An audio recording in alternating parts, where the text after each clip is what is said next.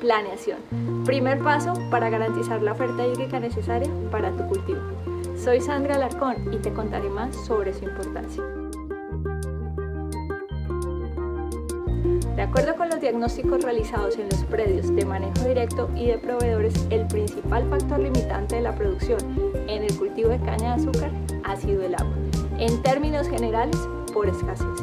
Realizar el balance hidrológico en el predio te permitirá saber si cuentas el agua necesaria que requiere tu cultivo para su normal desarrollo. En caso negativo, podrás evaluar posibles medidas de remediación, como por ejemplo mejorar las eficiencias de riego y conducción, identificar el sistema de riego apropiado y si se requieren obras como embalses, pozos profundos, entre otras.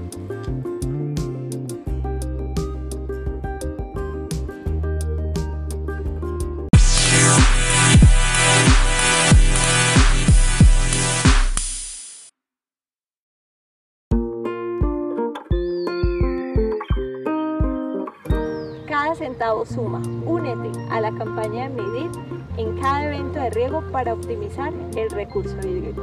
Soy Sandra Alarcón y te invito a medir el volumen de agua aplicado por hectárea en cada evento de riego.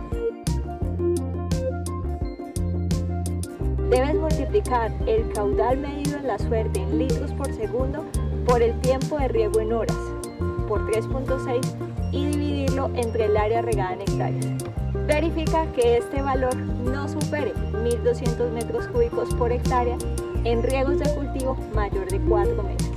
De esta manera controlarás el agua y sus costos.